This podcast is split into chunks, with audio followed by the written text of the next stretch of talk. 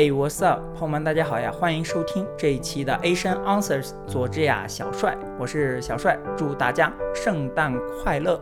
这是一期特别的节目，很多在海外的朋友在圣诞长假来分享关于他们在海外的圣诞故事，不管是独在异乡，或者是阖家欢乐，都有自己的圣诞故事。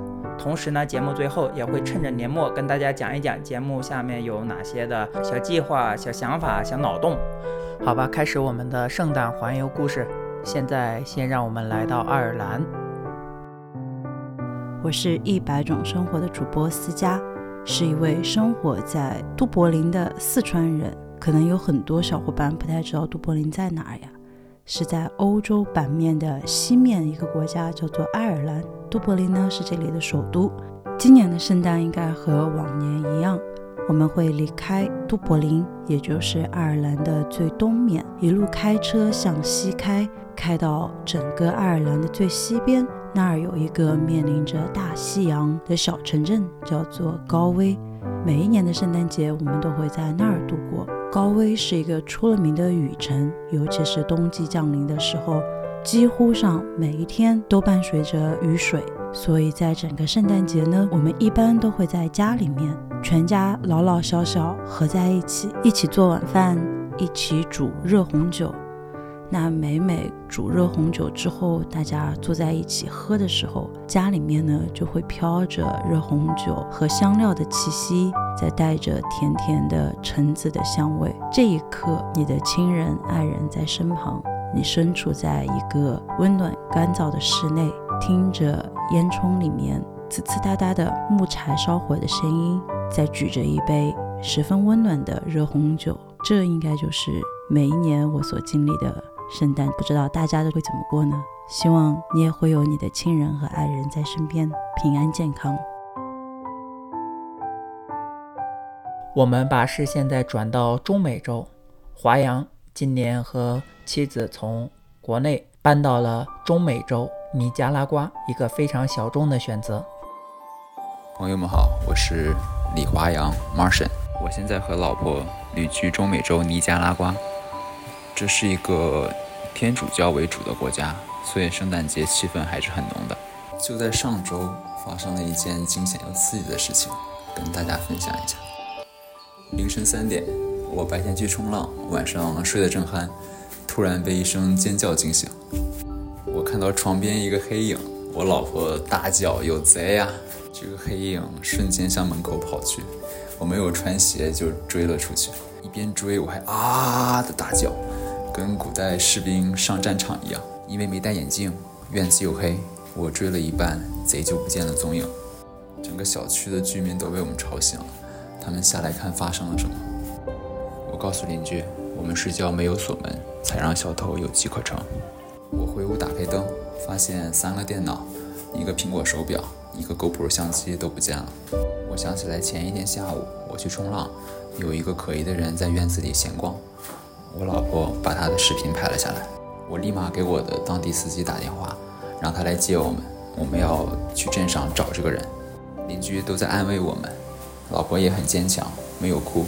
司机到了，凌晨三点半，我们坐上车，立马向镇中心开去。我们带着嫌疑人的视频，先去了加油站，问员工有没有见过这个人。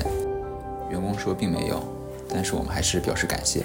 并留下了联系方式，说如果有遇到，让他联系我们。我们经过公交站的时候，发现有两辆公交车马上就要出发了。我问司机他们这是去哪？司机说这是去省会。因为我从屋子追出去的时候，并没有听到摩托车或汽车启动的声音，我在想这个小偷可能是步行逃走，后面又转乘其他交通工具，所以我和老婆立马上了第一辆公交车。我们对着视频比对在座的每一个乘客，没有找到，我们就下车，想去第二辆公交车继续找。可这时第二辆车已经开走了，我就叫我的出租车司机带上我们，立马追上去。我们上了出镇的唯一主干道，果然看到了公交车在前面。我们一直跟在公交车后面，心想，即使他到省会，我们也要跟到底。我还在琢磨公交站的售票员会不会跟小偷是一伙的？看到我们来找，就立马让前车开走。我们跟了十多分钟，公交车才停下接沿途的旅客。我让出租车开到巴士前面，我和老婆立马下车，不顾售票员的阻拦，还是上了车。结果还是一无所获。我们下车向售票员表示了感谢，就驱车回镇上继续搜索。我们走遍了镇上所有二十四小时营业的超市，进店询问无果，留下联系方式，再进店再询问，又无果，又留下联系方式。终于在海边的一家超市，店员认出了视频中的人。我说这个人住哪？店员说他也不知道，只是见过。我说我们并不想找麻烦，我们只想要我们遗失的物品，即使付钱也愿意。希望他可以转达嫌疑人。店员记下了我们的联系方式，我们只好出去继续寻找。我们在镇上一直找到早上五点半，没有什么进展，我们只能回家了。我们感谢司机带我们转了一晚，给了他五十美金小费。天已经亮了，我们走到家门口，我靠，这不是我们的电脑吗？我们看到三个电脑压在门前椅子下面。时间有限，就讲到这儿吧。十二月假期犯罪高发，希望大家保管好财物，过一个安心的圣诞节。祝大家圣诞快乐！哎，你说讨厌不？讲故事留一半。啊，说回头要上节目细聊，好吧，好吧。感兴趣的朋友可以 stay tuned，听听尼加拉瓜一边冲浪一边赚钱的生活。提醒一句，假日出门的朋友保管好个人财物。下一站来到新西兰。大家好，我是杨威利，现在我在新西兰的奥克兰，是去年九月份。拿着打工度假签，也就是一个一年的开放工作签证来的新西兰。现在是在奥克兰开公交，是我在国内学的是法学，法学本科之后，法学本科毕业之后，我就马上来了新西兰。因为是公交司机这个特殊的职业，所以说就是哪怕是圣诞节期间，我们也是需要上班的。上班还有节假日工资，还有额外的调休，那我就那我就上喽。去年的圣诞节才到新西兰三个月，也没有认识，没有认识很多朋友，因为那会儿我还在奥克兰的一个赌场上班，就我那会儿我是需要上大夜班的。但是二十五号就是圣诞节当天，这个赌场是需要关闭一天的，就是十二点，圣诞节就是二十五号到二十六号的那个凌晨，赌场就会在半夜十二点开。所以说，当天圣诞节当天，我去干了个什么呢？我就骑着那个共享的 scooter，我就在空无一人的大街上骑到了一个很美很美的公园。平常的话，那个公园人还还挺多的，但那天就是没什么人。我就看着落日，看着蓝天白云绿草，还有那公园里面的牛啊羊啊，就骑着那个 scooter 乱逛。然后当天我记得很清楚，就是我很想在外边，我说找点东西去吃吧，就找个找个餐馆。基本上百分之九十五的餐馆都关掉了，只找到了一家广式的中餐厅还开着，我就去那儿点了一个湿炒牛河，嗯，不好吃，和我在广州吃的差距很大。来听一听北美的小伙伴们的故事吧。大家好，我叫尚我现在人在美东，在费城的东北边，在一个药厂做 research and development，呃，也是差不多一年前刚刚呃毕业，然后搬到美东来。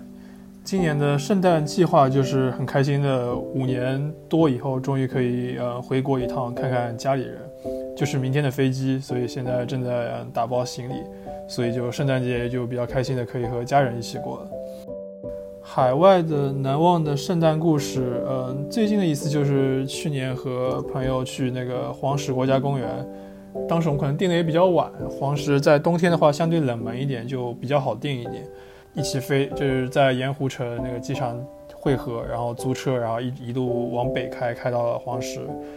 一起玩了一些像雪地摩托、呃越野滑雪，看一看一些那个野生动物，像 bison，还有一些喷泉什么的。比较难忘的就是，呃，第二天的时候我们要去玩那个 cross country skiing，就是越野滑雪，是我负责订装备，但是我不是很懂，我就订了普通那种滑雪的那个双板。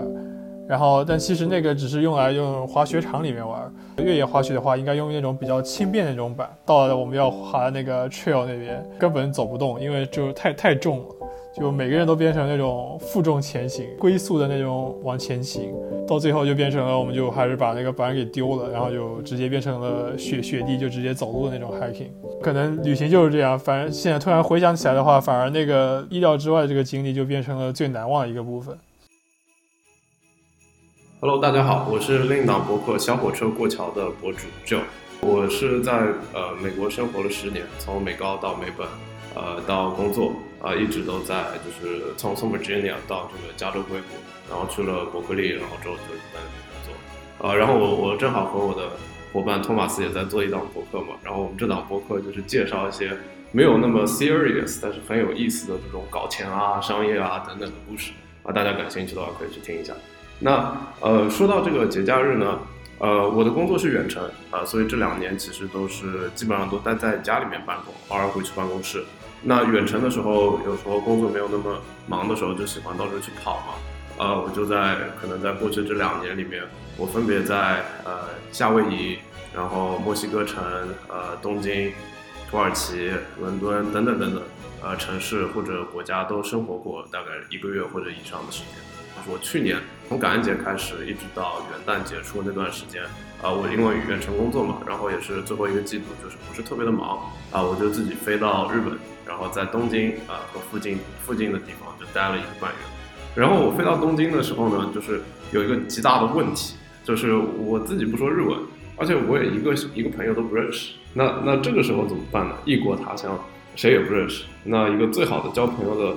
呃，途径就是划这个社交软件，然后我在，然后我飞去了之后，就是前几天我就一直在滑社交软件，也不是为了去 date，呃，让别人带着我，比如说办一下交通卡啊，然后体验一下什么，呃，日本，比如说比较当地的小店啊，因为日本人有些有些店就是如果你不说日文的话，他就不会让你进去，或者甚至你都找不到，对吧？然后我我可能就在前九天啊的时候，大概。呃，去了十二个，去认识了十二个不同的人，然后呃，当然那些小那些小伙伴也都非常的 friendly，有些也是日本人，就带我会到处跑。呃，还有一个有意思的就是，我在那前九天的时候，我住在胶囊酒店，然后胶囊酒店虽然便宜，一晚上可能就三十来刀，但是它是一个特别不友好的一个体验，特别对懒人来说，啊，因为你不能睡懒觉。那胶囊酒店有什么问题呢？就是晚上睡觉的时候，对吧？其实没有隔音的，所以呃，二十天，呃呃，所所以呃，大概有二十多个人，对吧？都在一个房间里面，你就感觉就和二十个人就睡在一块儿啊，就晚上睡觉有时候睡得很不好，睡眠很浅。那如果晚上要上厕所或者要洗澡，或者说要喝口水，对吧？你还要去别的楼层，因为它每一个地方，对吧？比如说洗澡的地方和上上厕所的地方和这个睡觉的地方都是不不在一个楼层的，它就在一个很很高的高楼里面，就很麻烦。最后一个呢，就是你早上不能睡懒觉，因为早上九点钟准时，呃，这个胶囊酒店的员工就会来开始给你打扫啊，所以你就必须得出去。我就记得那那九天，我我在东京，大概所有的这种市中心的区的所有的小马路，然后所有我想去的店全部都晃过，呃，我就跑到后面，呃，我甚至就是，呃，在在看，就是在 Google Map 上面看有哪个地方是咖啡厅可以让我休息一下。因为跑到后面腰巨酸，就是你每天可能都要走三万步的这种感觉，连续走九天，所以呃那那个时候就是感恩节的时候，然后圣诞的时候那段时间就在日本度过了一个呃很奇特的也很不一样的一个呃圣诞吧。现在我已经对东京轻车熟路了，对吧？什么东西都都知道。说说我这个圣诞干嘛吧？我现在真人正在上海，然后就打算在上海跟呃爸爸妈妈还有女朋友一起度过圣诞节和元旦。然后之后再可能再会去泰国，然后再回伦敦。那我的这个圣诞小故事就说到这里，大家感兴趣的话，可以也可以去听一下我和托马斯的这个博客啊，像火车过桥。大家好，我是 Calendar，现居 Boston，美漂九年加。今年的圣诞计划还在计划中，但是多半是留守美东。基本上十二月的第一二周就是 final，睡图书馆复习的同时，看看自己买的寒假打折机票，然后再计划着回去吃点啥。final 结束后，基本上取决于本学期的 GPA 情况以及下个 summer 的实习有没有找好。三点五加且已经找好了的话，就开始窝在宿舍订垃圾视频、刷剧、发动漫，等着回去接着吃吃吃。多门低于 A 减且没有找好实习的话，就开始改 resume、刷 LinkedIn、练面试，顺便想想回去咋个跟父母交代。哎，这个过程就非常像工作里某个项目搞砸了，临到 deadline 了，开始要跟投资人画明年的大饼。不知道咱们听众有多少的留学生朋友听了这一段，谁又感觉生活被装了监控？下一位是我们的一位老朋友。Hello，Hello，也不知道这录音效果怎么样。晚上的时候呢，这就比较吵。我一般不太喜欢在这个下班以后走去车站的这段路上面录音，就冷了啊。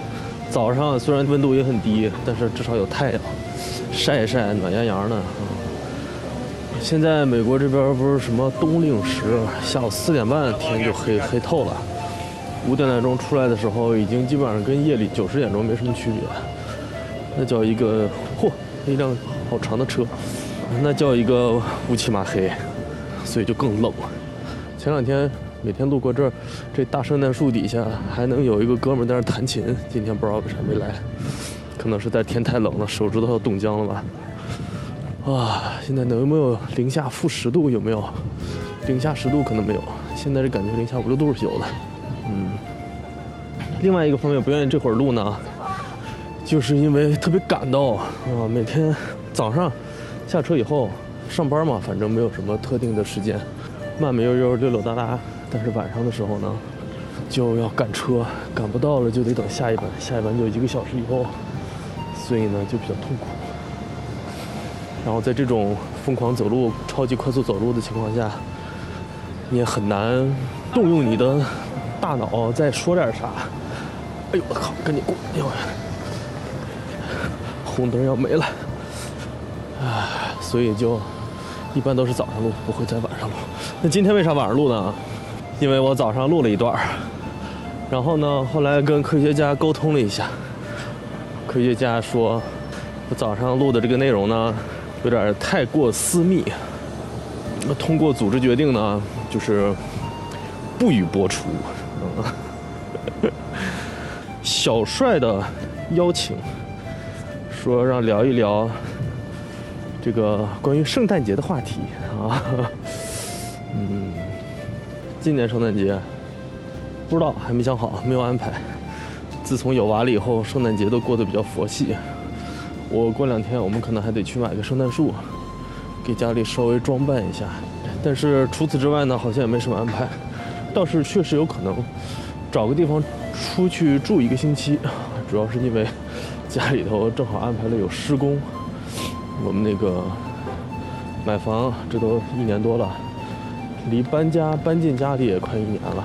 去年十二月底搬进新房，哩哩啦啦的整了一年了，结果这个房子里还是有好多东西都没有做。嗯，这次呢准备把整个楼梯翻新一下，啊，然后就会烟尘很大，叮了光乱响，所以这段时间可能就借这个光出去玩一圈。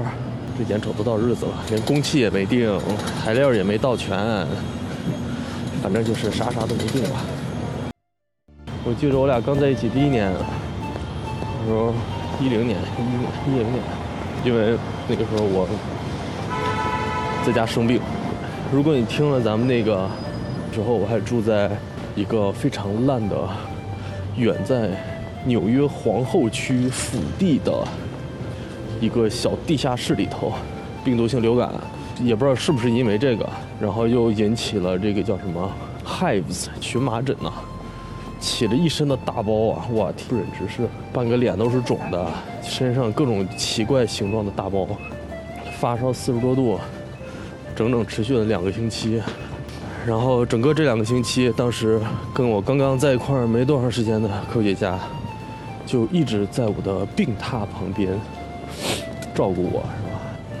我觉得可能相比那些出去玩的快乐时光，这种凄凄惨惨切切的相依为命 的这种小破时光，可能更让我像我这种底色是悲凉的人觉得印象深刻吧。行了吧，我现在已经走到车站了，那咱们就下回再聊。好嘞，拜拜。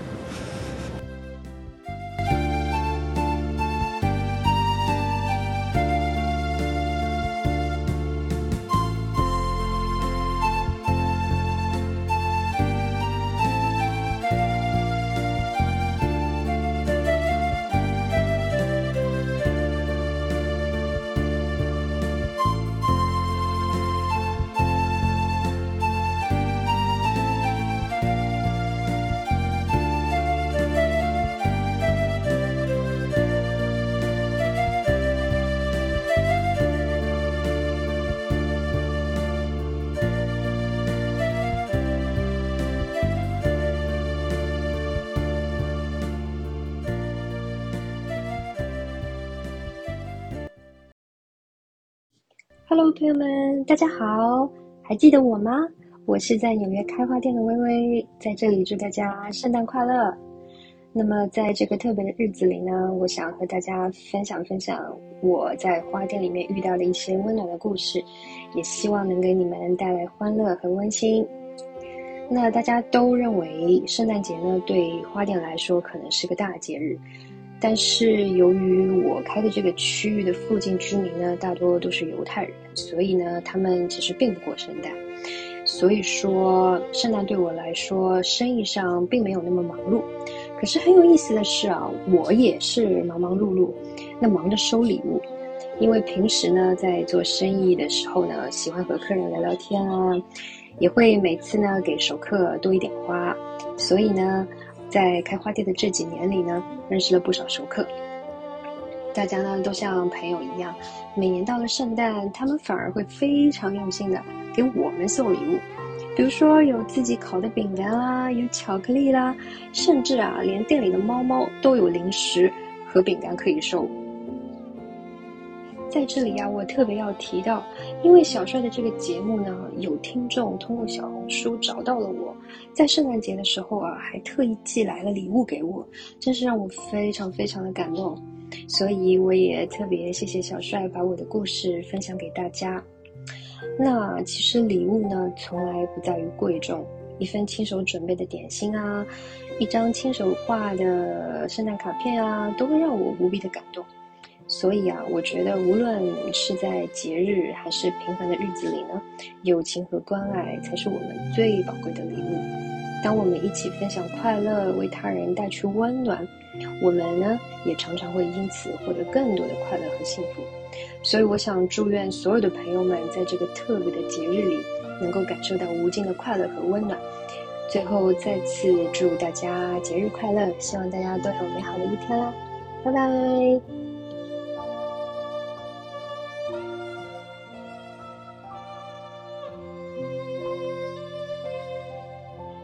我一边剪辑一边在微笑，大家天南海北的，散落在各大洲、不同的国家跟城市，成长背景也不一样，生活习惯也不一样。但是在这个节目就像一个切片一样，用一个日子切了一小块海外华人生活的横截面。终于轮到我了哈！我们今年假期完全没有出行的计划，主要是待在家里，多录几期播客，多录几个存货，给朋友们买一买圣诞的礼物。我发现一个特别有意思的小工具，就是你可以上传照片制作贺卡，然后写上字，网站呢给你发到对方那里，就是纸质的贺卡打印出来，比你自己打印邮寄要贵一丢丢，嗯，但是 方便很多，对，省时间嘛。我今年就把我的一个朋友一七年第一次认识跟今年 reunion 的照片给做成了一张贺卡，我觉得挺有意思的，大家可以去搜一搜。应该会有很多这种网站，因为现在也是年末了嘛，可以跟关注这个节目的朋友汇报一下关于未来的一些小想法、小计划。嗯，首先呢，讲一讲一些选题，就是天马行空的讲一讲哈，在我脑子里的。我生活中比较爱观察、爱联想、爱对比，平时所以就会有各种各样的选题蹦出来。我为此也特别感恩，因为节目做了近三年，灵感还是汩汩的泉涌。比如说，我想做一次群采，问美国各种族裔的妈妈，她们生娃之后是如何恢复的。为什么想做这个话题呢？因为看到很多网络言论说坐月子是东亚女性的陋习，白人呐、黑人呐就没有月子之说。我感觉很奇怪，但又不知道如何反驳这种说法。我想，女性生产的前后肯定是对身体的一次重大伤害和恢复。其他文化里的人是如何恢复自己的呢？这是我会想做的一期，问问白人啊、黑人啊各种各种族裔的人，他们家庭怎么支持刚生产的母亲。对这期很期待的朋友，也欢迎在评论区告诉我，我早日提上日程。节目的形式可能就会像第四季第九期《华人怎么搞钱》的那样，问很多人做一次群采。还会特别想采访张莹莹，莹莹唱，她是张纯如的母亲。张纯如我们就不用多说了，在中国和美国都是备受尊敬的一位华裔女性，也是我自己的 role model。我不知道想聊什么，但是当我读张莹莹的回忆录的时候，就特别想和她面对面讲话。还有一些选题，比如中学教师倪博士回访，从美国的中小学教育看阶级固化是怎样，呃，从很底层的时候开始的。大家如果还记得的话，我们在第五季第一期讲最高法院废除 AA 的那一期也提到这个话题，只是稍微提到。比如如何在美国摆地摊赚钱，到底能不能一天赚一千刀？比如 homeschool 在家教育，这是我们华人很少选择的一条培养道路。我想去揭开它的面纱。比如跟墓地员工讲一讲生前规划，或者叫去前规划。哎，咱们汉语真是博大精深呐。比如讲一讲体育生如何获得奖学金留学。之前咱们讲了一期护士，对吧？所以这种小众的道路，大家还有没有什么想听的？比如想了解 VC，想跟 VC 大佬阿米诺李强一起录播客。对了，还有演出行业，像郭德纲啊、草东乐队啊这些艺人，他们到美国、加拿大很多城市巡演，想跟演出公司聊一聊这种幕后的故事。这是我的一些脑洞哈。大家如果对有什么选题特别感兴趣的话，也可以在评论区或者 Apple Podcast 的评论区留言。其次，也部分兑现了对自己的承诺，开始录视频，做视频播客。所以大家慢慢会在 YouTube 或者小红书上面，Asian Answers 佐治亚小帅的账号看到我的视频作品。我觉得自己的表情已经舒展多了哈。第三，听友群我今年给关了，我觉得对大家帮助不是很大。不过我仍然时不时的收到消息说要加听友群，所以我想问问大家，其实如果你们愿意这个播客有听友社区的话，是抱着怎么样的？期待，希望能够获得一些什么？欢迎在评论区或者 Apple Podcast 的评论区告诉我。我觉得是帮我留言解惑啊，因为我觉得呃大家都不咋讲话，帮不了什么人，所以我就给关了。第四，第四，哎，就是英文的访谈，明年一定是会开动的，二零二四是一定要会开始的。为啥呢？因为我最近上周还是上上周跟一个。房产的大佬，一个白人跟他聊天，就被刺激到了。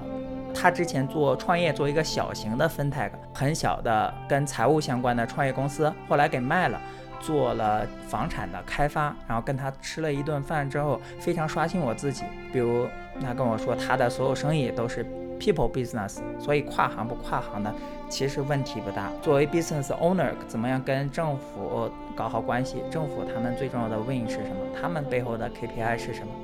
比如他跟我讲，他之前在 mega church，就是美国特有的那种超级大教会，之前在那里面做牧师，几千几万的会友，那种超大型教会做牧师，运营 mega church 其实比大多数公司要复杂多了。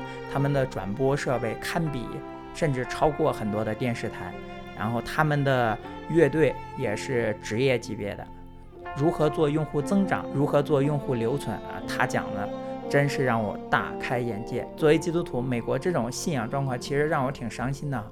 作为播客主播，其实我也想挖掘更多这样的人物跟大家分享，所以我就想哈，一定要做英文内容。我在想我自己独特的地方可能在哪里？我是一个外来的人，我是在中国出生、中国长大，在美国很多大家习以为常的文化现象，其实其实还是很能勾起我的好奇心的。就像 Mega Church，呃，我自己有独特的局外人的视角，First Generation 的视角，好像在舞台中间看表演一样。所以呢，我想起名叫什么 Eastern Perspective、Outsiders Perspective，什么局内人、局外人之类的，局中人之类的。欢迎各位起名鬼才们在评论区帮我评论啊，帮我起一下英文频道的名字。嗯，采纳之后会有重写，重写。对了，讲讲读书啊，我最近特别喜欢看北美华人的一些书，不管是一代移民还是二代移民。今年读了《虎妈张哥》，心情很复杂。读了艾斯畅、张纯如的《南京大屠杀》，还有张莹莹她的母亲写的回忆录，叫做《张纯如》。历史不能忘却的女子，这两本书真的特别好。正在读的是一位往期嘉宾的书，田纳西眼科医生王博士的书《From Darkness to Sight》。后面还会想读 Iris Chang 的《The Chinese American》，是他关于在美华人的历史的一个 nonfiction。还有肯尼徐，他是一个华裔的政治新星哈，Asian American，an inconvenient minority，他自己不是传统的民主党华裔政客。We Were Dreamers，华裔演员刘思慕，还有哦对了，还有 Rebecca 匡，这两年特别火的一个华裔作者，畅销书作家，对他的新书叫 Yellow Face，对都会特别关注。节目最后的最后，春节特辑。本来搞了两个特辑嘛，圣诞特辑和春节特辑。春节特辑目前投稿较少，难以做出节目。如果你有海外春节的特别印记，欢迎给小帅投稿哈。同时呢，如果你喜欢这个节目，欢迎给同事、好友推荐咱们这个播客。背景音乐的歌单我也会放在下面的 show notes，感兴趣的可以去搜。朋友们，我们明年二零二四再见。